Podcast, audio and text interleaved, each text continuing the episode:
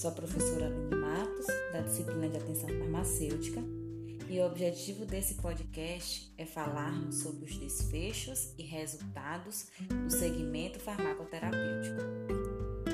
Durante o processo de segmento farmacoterapêutico, a evolução do usuário, do ponto de vista dos efeitos da farmacoterapia, é avaliada por meio de indicadores dos resultados terapêuticos. Como aprendemos anteriormente, esses indicadores, assim como as metas terapêuticas, devem ser definidos na elaboração do plano de cuidado e monitorados durante as consultas de retorno do usuário. Para cada indicação tratada do usuário, deverão ser eleitos indicadores adequados para avaliação dos desfechos da farmacoterapia. Por desfecho, entende-se a mudança observada no estado de saúde do usuário que pode ser atribuída à intervenção ou à doença. Um bom indicador para o desfecho deve possuir sensibilidade suficiente para sofrer alterações ao longo do tempo, deve ser mensurável por meio de dados objetivos ou subjetivos, deve ser específico para a condição clínica do usuário ou farmacoterapia deve guardar relação bem evidenciada com o desfecho desejado. Neste sentido, indicadores de efetividade do tratamento medicamentoso incluem normalmente sinais observáveis, como a frequência cardíaca, a temperatura corporal, a pressão arterial. Também são observados sintomas como dor, melancolia, cansaço, prurido ou exames clínicos e laboratoriais, a exemplo de glicemia, TSH, eletrocardiograma, densidade óssea.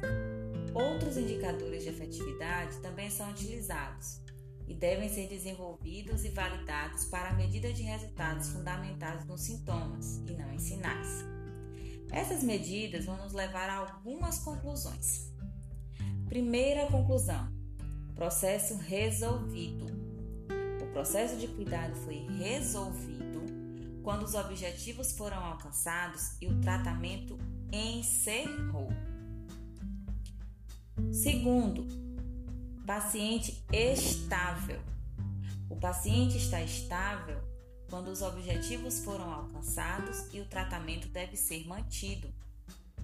Terceiro, estado de melhora ou controle. Quando o progresso está adequado e se deve manter o tratamento. Quarto, melhora parcial. Na melhora parcial, há um progresso, mas alguns ajustes na terapia ainda são necessários. Quinto, sem melhora. Sem melhora significa que não houveram progressos e os ajustes são necessários, importantes. Sexto, piora.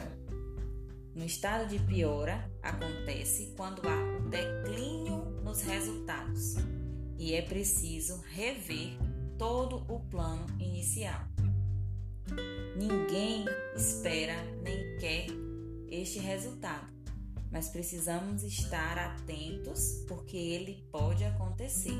E diante de um estado de piora ou de sem melhora, precisamos rever o plano. Sétimo, fracasso ou falha. Neste caso, os objetivos não foram alcançados.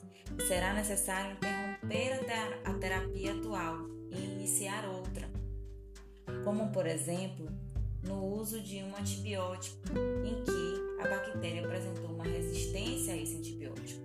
Então, existe uma falha terapêutica e é preciso interromper o uso desse antibiótico e iniciar um outro medicamento. Oitavo, por fim, o estado, a situação final pode ser a morte, quando ocorre o óbito do paciente. Nesse momento, não há mais nenhuma intervenção que possa ser realizada. Nem todos os resultados da farmacoterapia, entretanto, podem ser descritos como sendo desfechos clínicos. Comumente faz-se necessário atingir objetivos terapêuticos que vão além dos resultados clínicos mensuráveis pelo profissional. Os desfechos humanísticos que estão inseridos no grande grupo dos desfechos relatados pelo paciente. São igualmente importantes e, em alguns casos, como para muitas condições crônicas, são prioritários. Serão abordados dois desses desfechos que podem ser considerados essenciais: a qualidade de vida e a satisfação dos usuários. A qualidade de vida é um desfecho humanístico subjetivo e complexo, que surge da percepção do usuário sobre a sua vida e a sua saúde. A saúde é um fator importante da qualidade de vida, mas não é o único. A religião, a empregabilidade, lazer, a segurança pública, a condição social, a faixa etária, o gênero, a família, entre muitos outros fatores, também têm o poder de influenciar de modo significativo a qualidade de vida das pessoas. Por tudo isso, o termo qualidade de vida relacionada à saúde é comumente empregado.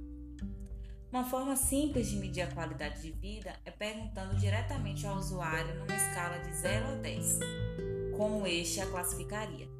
Isso dá a chance ao usuário de falar a respeito de sua visão da vida e abre ao profissional um mundo novo de possibilidades de cuidado. Para abordagens mais direcionadas, há diversos questionários validados disponíveis no Brasil.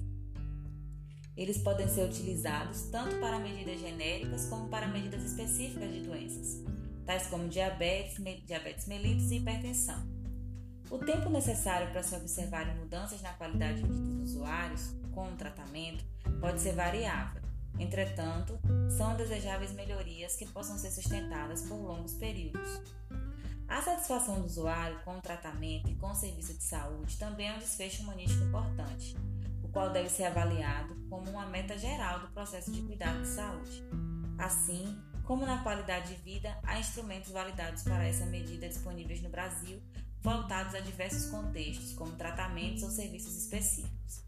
Questões como acolhimento, vínculo profissional-usuário, estrutura do serviço e profissionalismo têm repercussão direta na satisfação com os serviços farmacêuticos.